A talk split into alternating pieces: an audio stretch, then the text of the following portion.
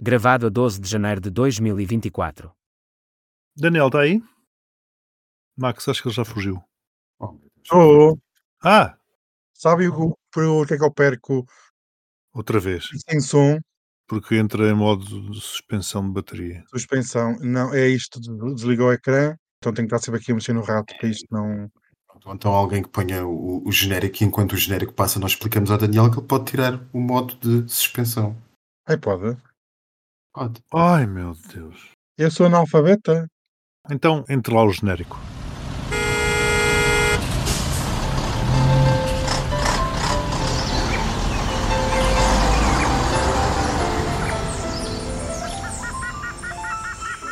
Triangulação do círculo.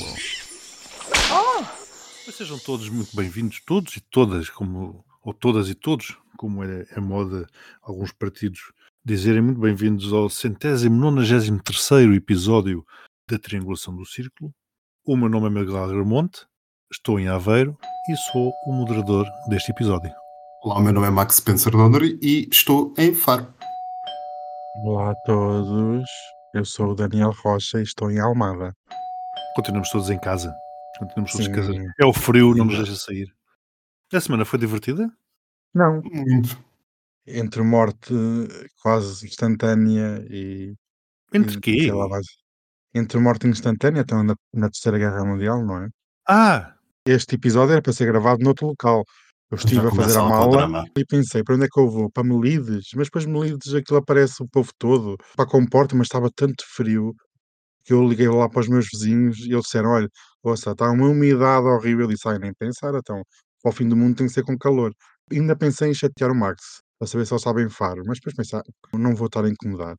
Mas afinal ainda não morremos, ainda não começou a Terceira Guerra Mundial, portanto eu desfiz a minha mala. hum, tá. Até mandei vir uma mala da Amazon, que é para ser nova.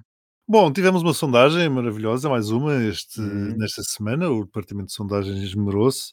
Apesar de que houve alguns das pessoas que quiseram participar que não gostaram muito das opções, mas vamos a uma coisa de cada vez. A sondagem perguntava em quem confias mais. Tinha quatro opções: Marcelo Rebelo de Souza, António Costa, Luís Montenegro e Pedro Nuno Santos. E como é tradição, vou começar por anunciar os resultados daquele que teve menor votação para o que teve maior. E, de acordo com quem participou nesta magnífica sondagem, Pedro Nuno Santos merece a menor confiança de todas estas hipóteses, Hum, com apenas 10%. Depois, muito curioso, empatado, está Marcelo Rebelo de Souza com Luís Montenegro.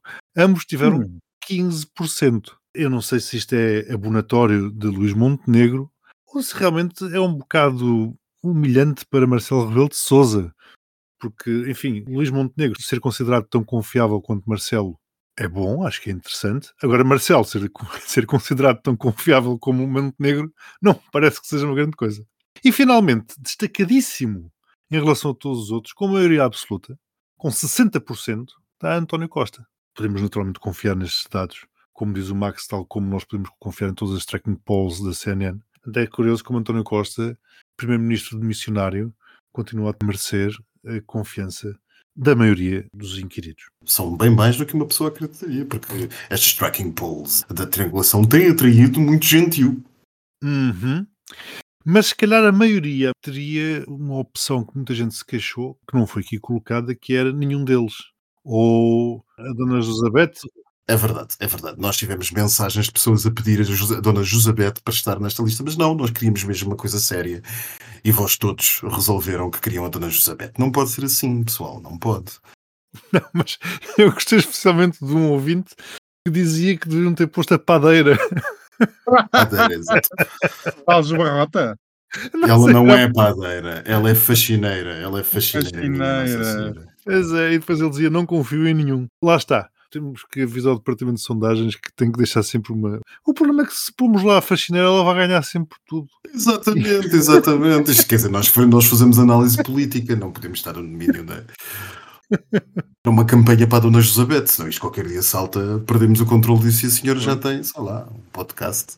E por falar em perder o controle, vou desafiar-vos a começarmos a falar do, no primeiro tema deste episódio, que tem a ver precisamente com o que temos vindo a assistir desde a noite do domingo passado que são concentrações de forças policiais, nomeadamente da PSP e da GNR, à frente da Assembleia da República, em Lisboa, mas também um pouco por todo o país, por todas as capitais de distrito, essencialmente, como forma de protesto pelo facto de ter sido atribuído à Polícia Judiciária um subsídio que não foi atribuído a mais nenhuma das outras forças policiais.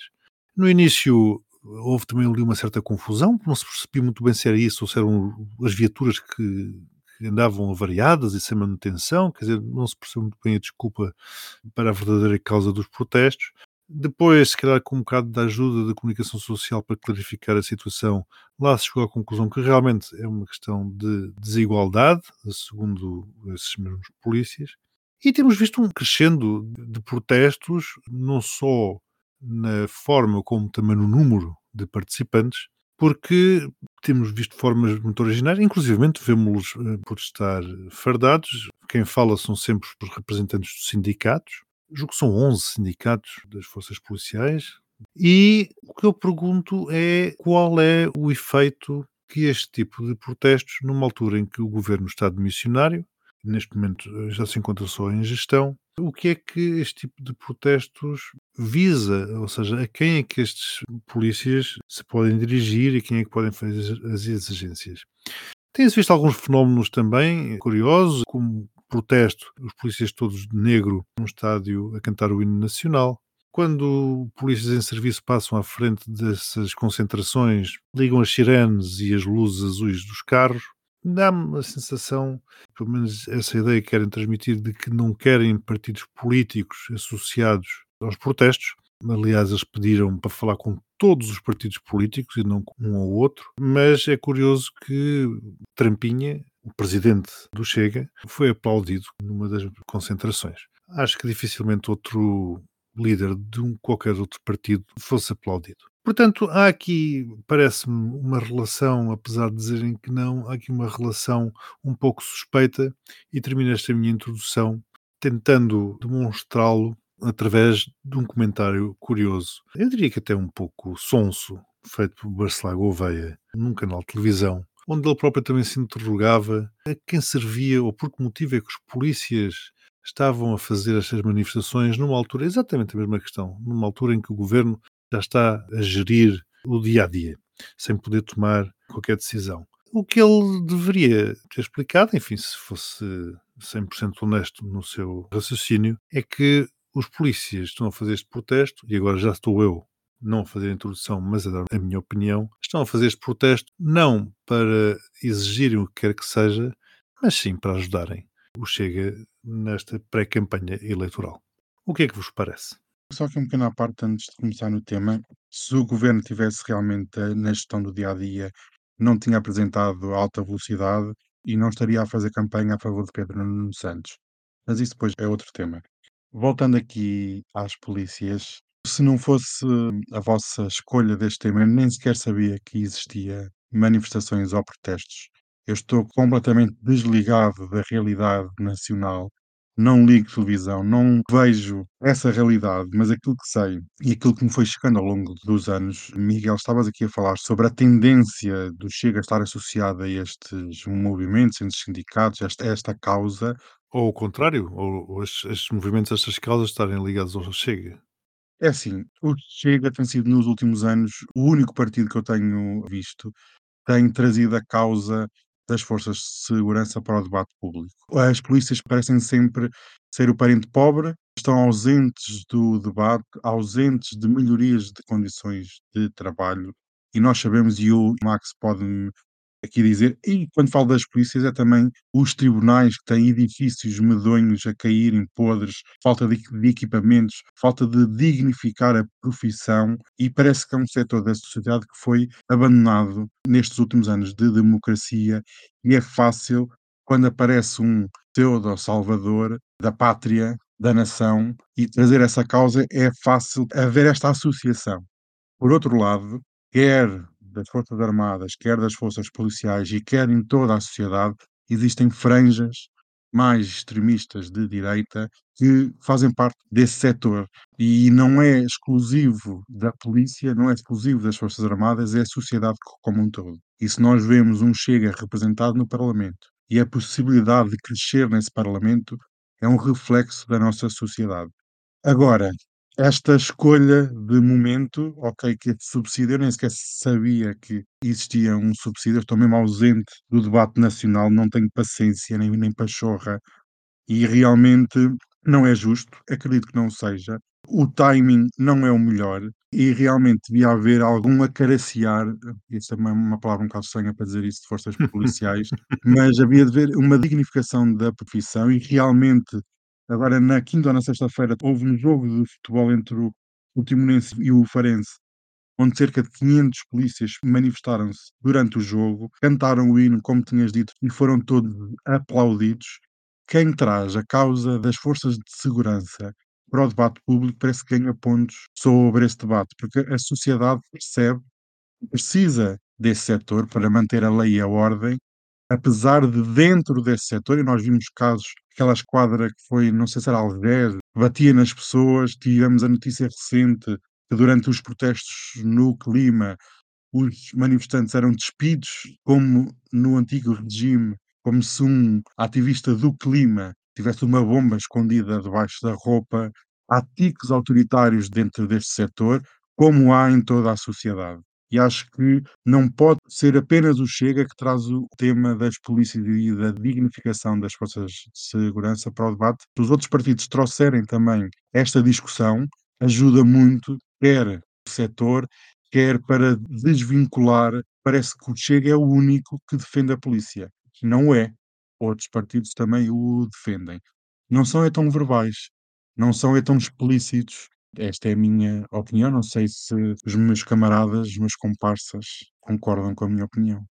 Eu não concordo, basicamente porque, como tu disseste, há aqui uma questão de princípios democráticos. E quando nós não temos os princípios democráticos mínimos do Estado de Direito a serem postos em prática e defendidos pelas forças de segurança a quem esse mesmo Estado de Direito dá a responsabilidade de os praticar e esses mesmos elementos dessas forças, naturalmente, que eu não estou a dizer que são todos os polícias, por amor de Deus, não é? Longe de mim. Mas quando depois temos um partido que põe em causa precisamente esse Estado democrático no seu próprio programa, na sua própria ideologia, naturalmente que esses elementos policiais vão sentir uma afinidade muito maior por esse partido. Por isso é que, se formos a ver, a polícia com certeza se vai identificar muito mais com um partido que é mais próximo das práticas fascistas do que um que é mais próximo das práticas democráticas, porque a democracia é uma chatice. Antes de começar a responder ao, desafio que é lançado pelo nosso amigo moderador de serviço, Miguel, eu não me resisto a fazer um à parte ao à parte do meu insigne co-palestrante, o Daniel, que é aquela parte em que tu começa por dizer que se isto fosse um governo de gestão não se lançaria o TGV. Eu não posso deixar de fazer este, esta parte, porquê? Porque os governos de gestão não têm propriamente uma definição constitucional. Cada governo de gestão, e já tem sido muitos, entende o que entende fazer sobre o que é que é a gestão daquilo que são assuntos absolutamente urgentes, considerados observadas determinados contextos e realidades do momento histórico em que o país e político em que o país está. Neste caso, o governo blindou-se juridicamente porque, caso os meus amigos se lembrem, tratou-se de uma recomendação de uma atuação de urgência ao governo feita pelo Parlamento. Portanto, o governo não tomou a decisão de o fazer, o governo levou a Parlamento sobre proposta, o PS, fez uma proposta, apresentou essa proposta de recomendação ao Parlamento e essa recomendação de urgência no assunto teve o voto favorável de todos os partidos, exceto o Chega. Portanto, se dúvidas houvesse, a questão urgente estava uh, sanada por isto. Agora, acerca das polícias. Eu, nestes assuntos das polícias, e como em geral, de quase todos os problemas, chamemos de corporativos que nós temos no país, que é como quem diz a função pública e suas diversas profissões, cada vez que vêm ao de cima, eu gosto de me lembrar de uma coisa que 2011, que os nossos amigos devem lembrar, que se chamava um Memorando de Políticas Económicas e Financeiras ou seja, a Troika. E uma das coisas que as pessoas mais avalizadas diziam na altura, as pessoas mais entendidas nestes assuntos de economia e que faziam um zoom out de tudo o que se passava nesses anos e nos diziam, era que havia a dor imediata, aquela dor que estávamos todos a sentir naqueles semanas, meses e poucos anos a seguir à implantação do memorando de entendimento, e haveria uma dor imediata, a longo prazo, que adviria da redução do, do preço dos fatores produtivos salariais no Estado no longo prazo, à medida que eventualmente, porque na altura não era uma possibilidade, eventualmente os outros fatores económicos na sociedade subissem e os salários se mantivessem baixos, porque aquilo que o memorando foi, foi justamente um ajuste, um ajuste económico e financeiro brutal, em que o Estado foi obrigado a reduzir salários de uma forma imediata, através de cortes, mas também de uma forma mais prolongada, através da moderação do seu crescimento. E se nós pensarmos nesta questão da, das polícias, a CNN Portugal, que enfim não é propriamente uma grande referência, mas aqui há uns dias foi fazer um, um apanhado dos salários dos polícias nos últimos anos e concluiu que um salário de entrada na carreira há cerca de 25, 30 anos na PSP era a cerca de 520 euros. Hoje esse salário de entrada é cerca de, salvo erro, 900 euros. Ora, qual é a diferença? É que os 520 euros eram quase o dobro do salário mínimo nacional de há 25 ou 30 anos os 900 e, salvo erro, 5 euros, pouco mais são do que o salário mínimo de hoje, que é 820 euros. Isto diz-nos que os polícias estão neste momento, social e economicamente, a ganhar pouco mais para início de carreira do que o salário mínimo nacional. E, portanto, pondo de lado todas aquelas questões que tenham a ver com as manifestações e a participação e a forma política de que os polícias resolveram, ou os mecanismos políticos que os, que os polícias resolveram utilizar para fazer valer o injusto da sua posição, de facto, esta situação não me parece propriamente muito justa. Nós não queremos, até para bem-estar democrático, à medida que nos aproximamos de uma situação provavelmente muito instável nos próximos tempos, com questões sociais que poderão atingir níveis que nós não vimos ainda, nós não queremos ter uma força policial de uma democracia que esteja tão motivada como estava, sei lá, a polícia da República de Weimar antes da Segunda Guerra Mundial. Sabe-se lá o que, é que a Europa vai ser nos próximos tempos. Sabe-se lá o que é que as nossas sociedades se vão tornar e em que ponto é que nós chegaremos na próxima década. Nós temos que ter uma polícia fortemente motivada, profissional, com direitos e empenhada na defesa da causa pública e daquilo que são os valores republicanos e democráticos. E a polícia é essencial a isso. Eu acho importante que todo o espectro político, tanto à esquerda como à direita, seja capaz de o dizer porque senão nós estaremos condenados a quase que parece uma verdade Senhor da Police, fique reservada à extrema-direita, enfim, com a apropriação da narrativa que a extrema-direita fará sobre o assunto. Mas eh, o problema que nós temos com a polícia portuguesa neste momento é que temos aqui um ovo e a galinha, um problema do ovo e da galinha, quem é que surge primeiro? No sentido em que não se podemos falar de direitos sem falarmos de responsabilidades. E não podemos falar de responsabilidades sem falar nos direitos. Portanto, eu quando digo que há de facto estes direitos da polícia que eu não vejo ser respeitados e que de facto é indigno o nível salarial em que os polícias trabalham, as horas que fazem, as situações com que têm que lidar diariamente em tantas das quadras, sobretudo as quadras da PSP que lidam com meios urbanos, com questões extremamente duras muitas vezes, por outro lado, nós temos um império de uma esquizofrenia selvática nos meios policiais portugueses, onde não parece haver responsabilidade e onde se encosta pura e simplesmente este protesto permanente, se tenta silenciar este protesto permanente que tem muito de legítimo das polícias, com uma autonomia corporativa Pense em Magina da Silva, o eterno diretor da PSP, que entretanto creio que já deixou de ser, mas durante os anos de consulado de Magina da Silva, o que a PSP não permitiu os seus membros serem e fazerem. Aliás, o enorme crescimento da extrema-direita na PSP. E toda uma capacidade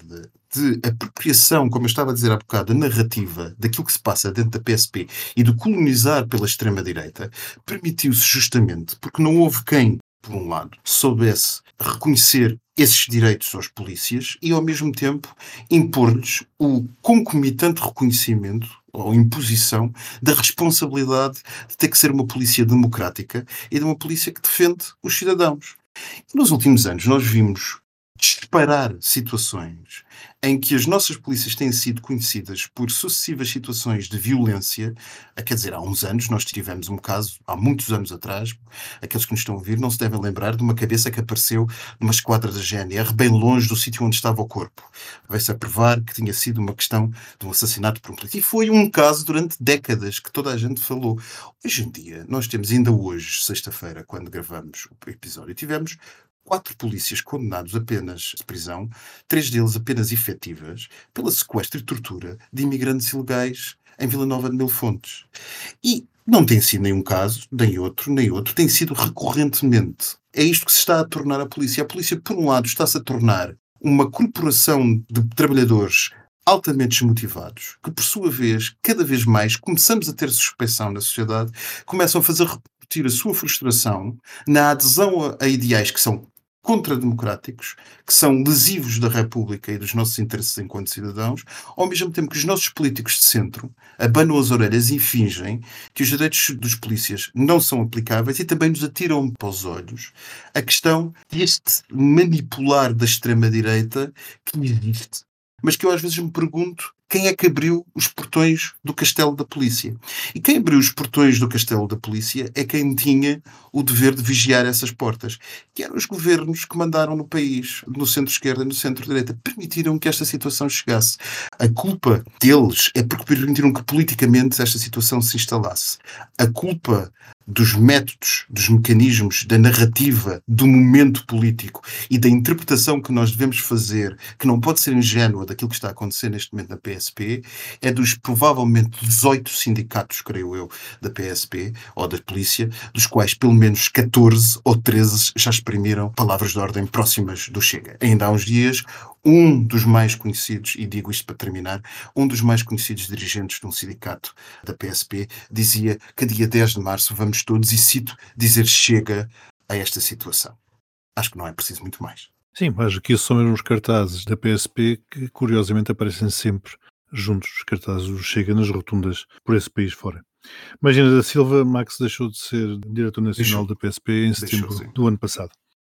Vamos passar para o tema seguinte, parece que regressamos ao episódio 190, que foi para o ar dia 24, vésperas de Natal, 24 de dezembro, portanto há três semanas, onde nós, na altura, falámos daquilo que chamamos o marmoto no Mar Vermelho. Está claro que vamos falar aqui da questão do que está a passar, todo aquele conflito ali no Mar Vermelho. E realmente achei um piadão, porque o Daniel dizia assim, será que nós não devemos deixar de falar das coisas no podcast? E dessa forma as coisas só vamos falar de coisas boas, porque sempre que falamos de coisas e as coisas são más, depois as coisas acontecem. e assim estamos, portanto, uma vez mais, aquilo que ninguém dava atenção hoje é tema permanente nas televisões. E é curioso, permitam-me só ler aqui o que estava no resumo daquele episódio, onde nós nos interrogávamos se a situação no Mar Vermelho se é uma ameaça para a ordem mundial, se o conflito pode passar a ser global, se os outros são peões de Teherão ou se têm uma agenda própria e se a chave para este problema passa por Pequim. Enfim, foi tudo um pouco que nós fomos falando e, bom, relativamente a Pequim vemos que está queda e mudo como um penedo à espera que os Estados Unidos façam o trabalho sujo e vimos também o Irão, a Rússia e a Turquia a votarem alinhados contra os bombardeamentos que estão a acontecer neste momento no Iémen e também agora a Rússia a apresentar ou a queixar-se pelo facto dos direitos humanos estarem a ser postos em causa no Iémen também. A anedota, não é? Faz assim mesmo, por si mesmo. Trazia então este tema de novo, vamos repescá-lo, porque entretanto houve uma série de acontecimentos que acho que é um tema que continua importante, já mais atualizado. Bem, aqui estamos de novo. Nós bem tínhamos eh, referido que este ia ser um dos grandes problemas geopolíticos de 2024. E esta ação militar que não deixou, pelo menos aqui ninguém na triangulação, surpreendido, só não sabíamos é quando iria ser. Quer dizer, não fazer nada não era uma opção para o presidente Biden. Deixou passar demasiado tempo sem uma ação. Até a própria coligação marítima internacional demorou tempo a ser montada. Houve aqui alguma hesitação por parte da administração para, talvez com medo de uma escalada do conflito que estava a deflagrar e está a deflagrar na faixa de Gaza e em todo o Médio Oriente. E tenho as minhas dúvidas se, isto, se estes ataques poderão ter alguma probabilidade de sucesso e se não são um risco de uma escalada. Os Estados Unidos, os Estados Unidos e a China têm como objetivo estratégico manter o fluxo livre no comércio marítimo. Acima de tudo, os Estados Unidos são uma nação oceânica, marítima e dependem das exportações e importações através do mar. Ora, este ataque não vai evitar que se continue esta situação a nível de transporte marítimo e livre passagem entre os oceanos. E acredito seriamente que não é por estarem a disparar armas que vamos ter sucesso. O sucesso não se mede pelo número de mísseis que são disparados. E até há poucas horas, duas ou três horas, antes de começarmos este podcast, os Estados Unidos, Inglaterra, Canadá, Holanda ou Países Baixos, Austrália, tinham começado uma nova ronda de ataques contra os rebeldes úteis no Iémen. Por vezes eu fico a pensar se quer Israel, a partir do dia 7 de outubro, quer os Estados Unidos e os seus aliados, não estão a dançar a música que foi escrita quer pelos úteis, quer pelo Irão e quer pelos seus aliados. Porque como é que nós temos sucesso no Médio Oriente? Temos sucesso com o estabelecer de relações saudáveis entre Israel e os seus vizinhos, os seus parceiros, relações estáveis, duradouras, e estes ataques, a meu ver, vão aumentar o sentimento anti-americano, o sentimento anti-judaico, e parece que é a música que Tiarão quer, que é aumentar a, as hostilidades dos países vizinhos para que não haja uma relação saudável entre Israel e os seus parceiros, sejam económicos, políticos, militares. Porque quanto mais armas os Estados Unidos disparam, mais cresce o sentimento contra Israel, contra os Estados Unidos, e mais o Mar Vermelho pode estar a caminho de se tornar uma zona de guerra. Porque é isso que nós estamos a falar. Já não é apenas um conflito entre Gaza e Israel, é muito mais do que isso. E a mim também me preocupa, quer da parte militar, quer da parte política, é a parte económica. Se nós estivéssemos aqui num vídeo, eu poderia mostrar o gráfico do preço do custo dos fretes marítimos. E o que nós podemos ver nos, gráficos mais recentes é que durante a pandemia, 2020, 2021 e, e parte de 2022, tivemos um aumento gigante desses custos. E agora, com este conflito que está a desenrolar no Mar Vermelho, estamos a começar outra vez a ver uma nova curva do aumento dos preços, que daqui a uns tempos é o cliente final, é a população, somos nós todos vamos ter que arcar com estas despesas. Certamente não serão as empresas. Quando vemos que desde o primeiro ataque ao primeiro navio no Mar Vermelho, o petróleo já subiu mais de 10% e o gás natural, desde esse momento, já subiu mais de 50%. E o que temos visto a assistir é que até que ponto também não é um dos objetivos dos inimigos dos Estados Unidos, que é sabendo a situação económica que se vive, com alta inflação, altas taxas de juros, a criação de um caos económico não pode prejudicar ainda mais os Estados Unidos, a Europa, Israel e todos os seus países aliados. E o que aqui poderemos estar a assistir é uma nova onda inflacionária que poderá pôr em causa toda esta recuperação que foi feita nos últimos dois anos, em 2021 e 2022. E parece que estamos todos a cair numa ratoeira desta agenda do Irão e dos seus principais representantes, quer do Hezbollah, quer do Hamas, quer dos Houthis e outros, até mesmo no Iraque e na Síria. Até há poucas horas, uma base com tropas americanas tinha sido atacada, uma região de exploração de gás natural também tinha sido atacada, e o Irão e os seus aliados procuram realmente inflamar a desconfiança, o ódio contra Israel e contra quem os apoia até que ponto nós não vamos ter um transbordar de um copo que já está quase cheio e não vamos passar para realmente um conflito regional, um conflito mais global, com repercussões que ninguém sabe muito bem como é que. Eu, por vezes, sinto que nós estamos à beira de um abismo, de um precipício, e estamos a um ou dois passos de cair nesse próprio abismo. Estamos a entrar em território desconhecido, em território que basta um míssil mal disparado. Vamos imaginar, como já tinha dito no episódio que o Miguel referiu, há um míssil que vem do Iémen e mata marinheiros norte-americanos. Como é que Biden, num ano eleitoral, como é que vai reagir? Não vai reagir? Não tem que reagir, tem que lançar mais bombas, tem que atacar mais posições. Isso vai resolver alguma coisa? Não, apenas vai piorar. E eu não vejo uma resolução no curto prazo, não vejo resolução nenhuma, não é? E outra coisa que eu também notei nestes últimos dias, que é o equipamento militar dos rebeldes úteis não é estático, não é como nos Estados Unidos e noutros países que têm uma posição estática com mísseis e é atacado e eles ficam sem essas posições. Não, eles têm dispositivos e equipamentos flexíveis, móveis, que podem ser transportados de um lado para o outro. Pode reduzir a capacidade de ataque, mas não a vai neutralizar. E o objetivo principal desta força naval e deste ataque é a livre passagem de navios no Mar Vermelho e o restabelecer da ordem da lei internacional naquelas águas.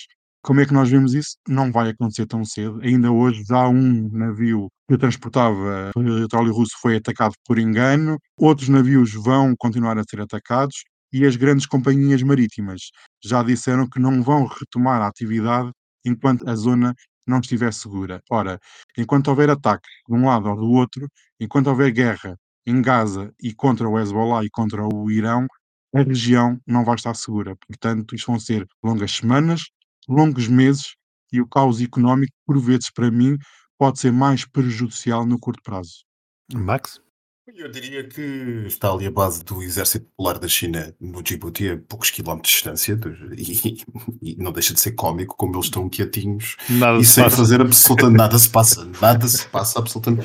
Não, e é engraçado que eles são bastante ativos na zona, isto é um pequeno à parte, portanto o nosso amigo Miguel vai perceber o que eu quero dizer. Há NOTAMs, ou seja, notícias, não é notícias, notas para, Notas, para aviadores que passem Sim. na zona, que a China já várias vezes informou que quem se aproxima das suas áreas será atingido e há, de facto, relatos de pilotos de aviação civil terem tido questões no que toca à visão, por exemplo, com armas de laser direcionadas a aviões que entram na zona. Portanto, a China mantém o controle completo de tudo o que se passa na zona da sua base militar, mas curiosamente ali em frente, a 5 km em frente, em pleno estreito, a China não quer saber o que é que se passa, quando é das partes mais interessadas justamente no tráfico de mercadorias ali no Mar Vermelho.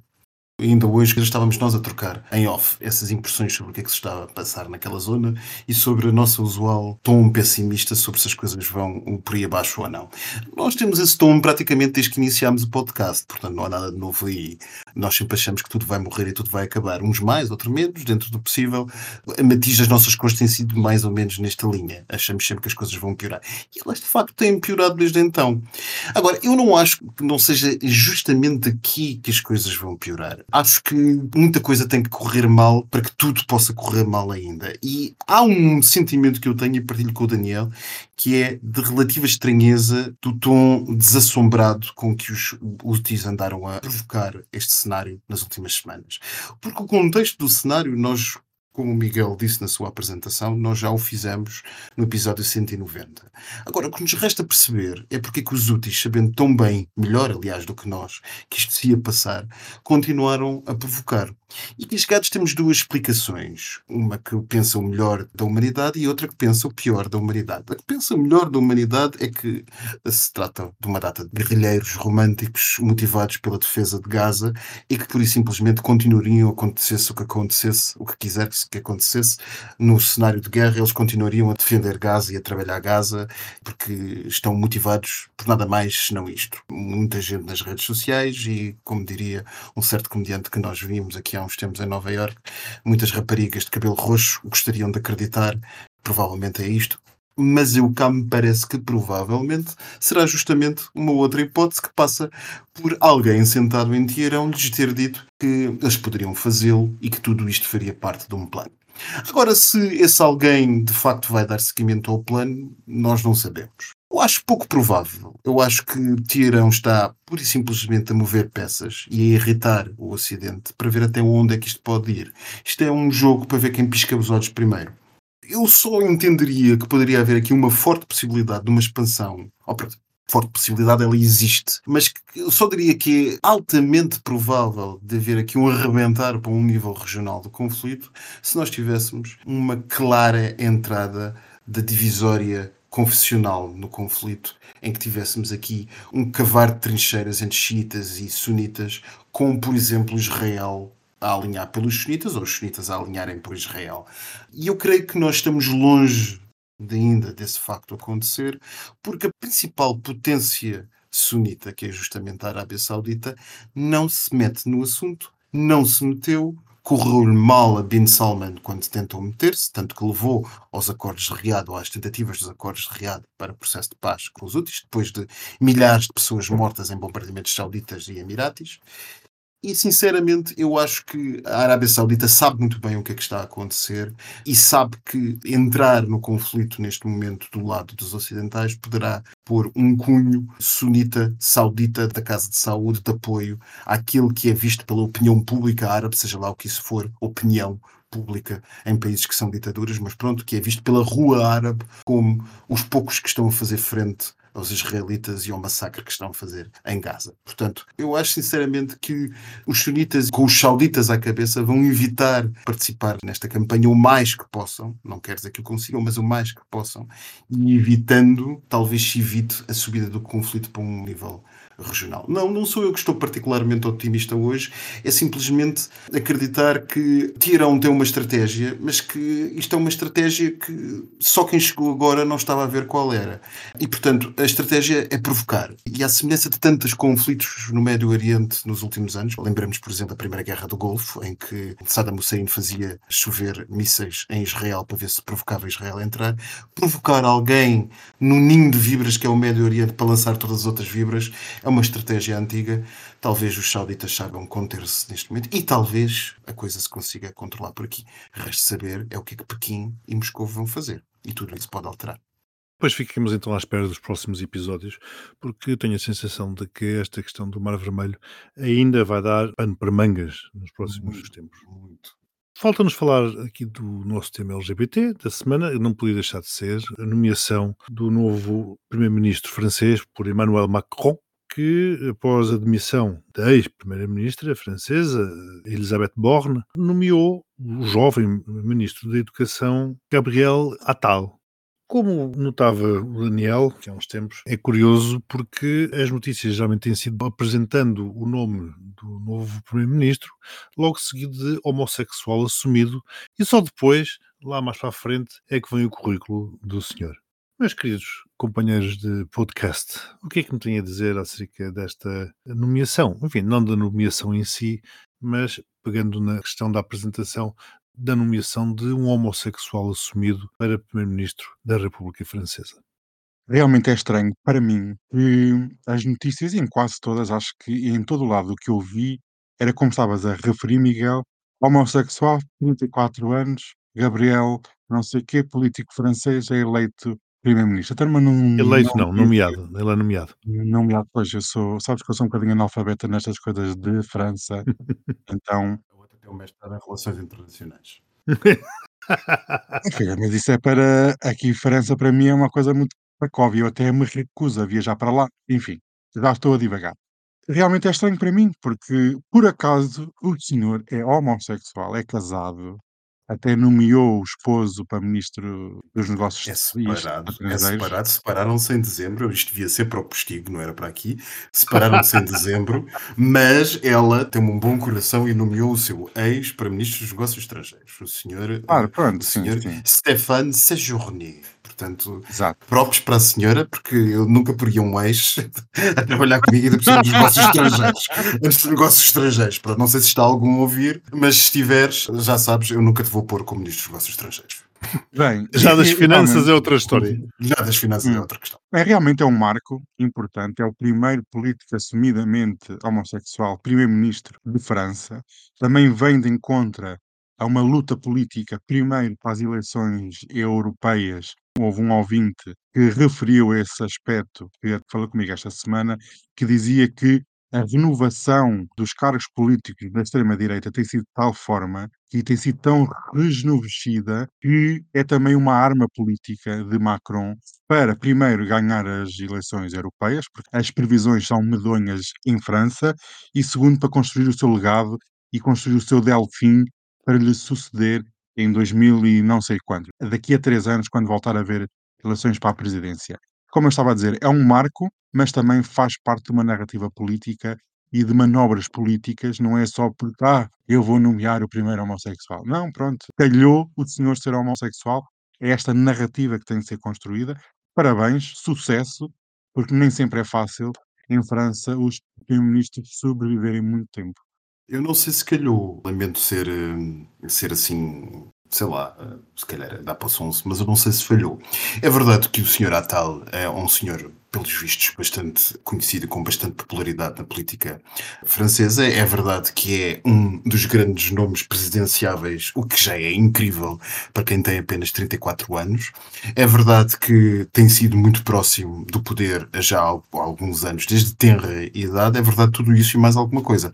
Mas não deixa de ser engraçado que aquilo que circula na imprensa francesa é justamente que a imagem que Macron quis dar foi uma imagem justamente por oposição à extrema-direita. Um homem novo, homossexual, aberto sobre o assunto, sem esqueletos no armário, por assim dizer, e capaz de, juntamente com o seu governo, ainda que ele tenha algumas proximidades ao centro ideológico, o seu governo é, já se sabe, um governo muito mais à direita do que o governo anterior. Não queria ser mauzinho, mas acho que tudo isto não foi por acaso. Acho que Macron quer dar a imagem da oposição de uma outra França à França do partido de Jean-Marie Le Pen, que, recorde-se, o senhor que manda no partido de Jean-Marie Le Pen, também é um homem uh, de uma geração mais nova, com um estilo muito semelhante ao do senhor Attal, e, portanto, era preciso encontrar alguém que tivesse mais ou menos, que jogasse um bocado na mesma liga. E, portanto, eu acho, sinceramente, não digo que me pareça que é a única razão, longe disso, mas que me parece que terá pesado o facto de ser homossexual, sim, não digo que isto seja completamente aberto, mais do que ser homossexual, do que ser abertamente homossexual, porque é justamente isso que Macron quer apresentar como a sua grande diferença à proposta do outro lado, que é uma França supostamente mais inclusiva, diga-se o que se quiser dizer sobre Macron, é isso que ele representa face a Le Pen, uma França mais inclusiva, mais moderna, mais europeia, mais cosmopolita e menos fechada sobre si mesmo. E, portanto, a tal terá sido por tudo o que ele é, desde o seu credo ideológico àquilo que ele é naturalmente, um bom exemplo para dar contra o impacto da extrema-direita. Agora, se isso vai servir de alguma coisa ou não, não sei. Pronto, falta-nos então irmos beber um copo até o postigo. O postigo de Daniel. Mas eu achei muito curioso. Separarem-se em dezembro e ele toma posse em janeiro. Mas eu colocava a outra. Então, a outra acabam em dezembro, em janeiro já no meio para ministro dos negócios estrangeiros. Isto parece tudo um, um cambalacho. Diz-me uma coisa, então, mas isto já começa mal. Tu não achas? E quer dizer, eu nem dei as boas-vindas aqui a vocês. Sentem-se, vocês já, já olá, são da casa. Olá. É, já me Bom, sentei. Bom, já me sentaste e já não há aqui apresentações.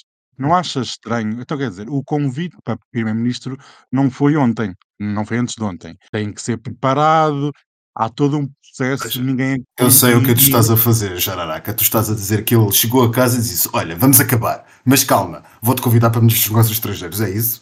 Não, é que a cena é, eles ficava mal, muito mal, era uma situação de nepotismo, que era estarem juntos e ele ser nomeado para Ministro dos Negócios Estrangeiros.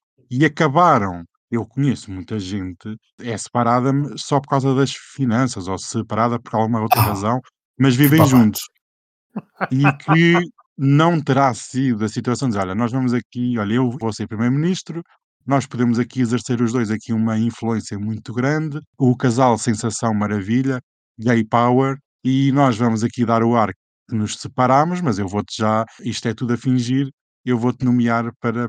Saibam todos, ouviram aqui primeiro, pela voz do nosso Daniel, Pronto. ouviram todos aqui primeiro que isto foi tudo um grande cambalacho para a outra Pronto. poder pôr a outra como Ministro dos Negócios Estrangeiros. Até mas chegou lá, tu o não Nuno achas Melo chegou estranho, postigo. tu não achas estranho, então tanto diplomata, tanta gente capaz em França, tem que Pronto. ser o ex-namorado, ou ex-marido, ou ex-companheiro? Não me Isto, isto não me apanhas fosse- por aí, se calhar até tinha, mas se calhar não poderiam ser casados. Ou juntos, neste caso, que estavam em pacto, se não estavam casados. Pois, eu não sei se estavam casados ou não. Já, já vi, então se Estavam par- estavam em parceria civil registada. Estavam uma espécie de união de facto. imagina António ainda tinha o governo em funções e nomeava a mulher para ministra dos negócios estrangeiros. Dizia, ah, eu separei-me da minha mulher, mas ela vai para ministra. Como é que nós íamos reagir? Ah, eu acho muito bem. Acho muito bem. Acho estranho. De tanta gente em França tinha que ser o ex-marido, ou ex-companheiro, ou ex não sei quê. E ainda nem sequer fez um mês que se separaram, mas eu sou má língua, não é? e que vocês são umas senhoras. No final do mês nem sequer pagou o splitwise da casa, quanto mais convidado para ministro dos negócios estrangeiros. Mas a extrema-direita, o que- o que é que vai dizer? Vai pegar nessa parte do nepotismo e vai dizer: vejam, A vejam. extrema-direita vai dizer que foi tudo um grande gangbang homossexual e resolveram todos ir para o governo. Isso é que A extrema-direita vai dizer que é o gay power, ah, que tem uma que é o gay power escondida. e que provavelmente foi um gangbang e tinham crianças da escola e É assim, confundiram as casas de a para confundiram as casas de o liberdade da Câmara. Pereira, o Nuno Melos, etc, etc. Veio toda essa gente. Tudo. É E assim, quando é é. que o postigo começa? Porque afinal entramos no postigo, mas continuamos aqui a discutir política. Não, estamos a discutir política de Trump, é diferente. Ah, trampa, mas é portanto, assim. isto Mas as é- a é- trampa é já como- está aqui, é dos Estados Isto, Unidos. isto é uma tasca, nós discutimos política de tasca, isto é uma tascazinha, ah, exatamente. no, no balcão. Assim é que é. Há torresmos e tudo. ali um Ah, Há torresmo, torresmos, há finos e também há as más línguas. eh, Se for um stripper, pode ser. As más Exato. línguas falam que o presidente francês também é homossexual ou bissexual. Portanto, essa história do gangbang ser todo um grande gangbang político ministerial realmente pode até fazer sentido. Mas pronto. Vocês estão numa de rapidamente um vinho tinto e um presunto ibérico? Estamos. Presunto ibérico Estamos, e vinho então. tinto, estou sempre pronto. a festa de aniversário que eu falei na semana passada, no episódio anterior, do nosso querido João Carlos, foi no Abu Dhabi, foi esplêndida, foi ao estilo Marbella, vocês estão a ver, foi aquele tema espanhol, teve presunto ibérico, cerca de 100 convidados para celebrar os 86 anos do rei emérito, teve coquetéis informais, antes do jantar houve assim um coquetelzinho informal ao estilo espanhol, com os círculos íntimos da família, grandes empresários do Abu Dhabi, cheira uma coisa estranha. Casa tem mil metros quadrados e 4 mil jardins, custa qualquer coisa como 10 milhões de euros, onde o rei emérito fugiu Espanha para o Abu Dhabi.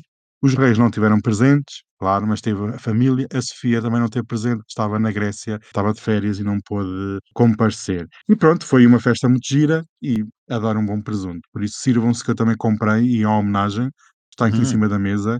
O vinho é português, não é espanhol, que não gosto de vinho espanhol, que é uma zorrapa. Comam, bebam. E pronto. E calou-se. Foi isto. E é o que há. Tum, tum, tum.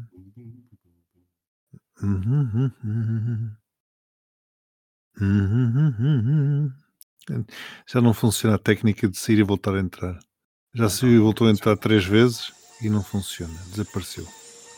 Pronto, ficamos então por aqui. Foi o postigo possível neste centésimo nonagésimo terceiro episódio da Triangulação do Círculo. Resta-me desejar-vos a todos uma excelente semana e um repenicado par de beijinhos.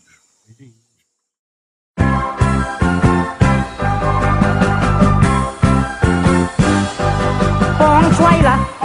Chỉ chỉ đi con khói lá bột chỉ kê hết ê ê ê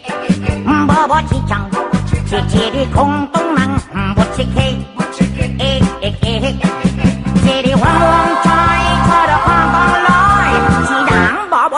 지리 공통랑 지링철의 약한 공호 무치케 에에에 뽕쪼이라 지리 콩코이라 무치케 에에에 버버치장 지리 공통랑 무치케 에에에 지리 왕왕 我去张起的公公郎。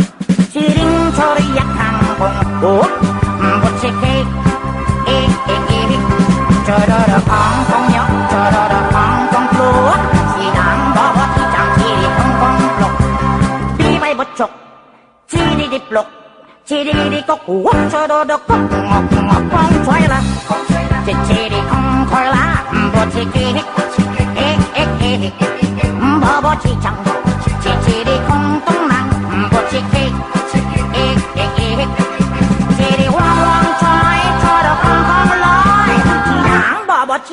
길이 꽁꽁랑 지링처를 약한 공고 무치케 에에에 저러러 콩콩요 저러러 콩콩꾸 지랑 버버 지장 지리 콩콩록 비발부쪽 지리릭록 지리릭꼭 우악 저러러 꽁꽁꽁 꽁 소해라 지치리 콩콜라 무치케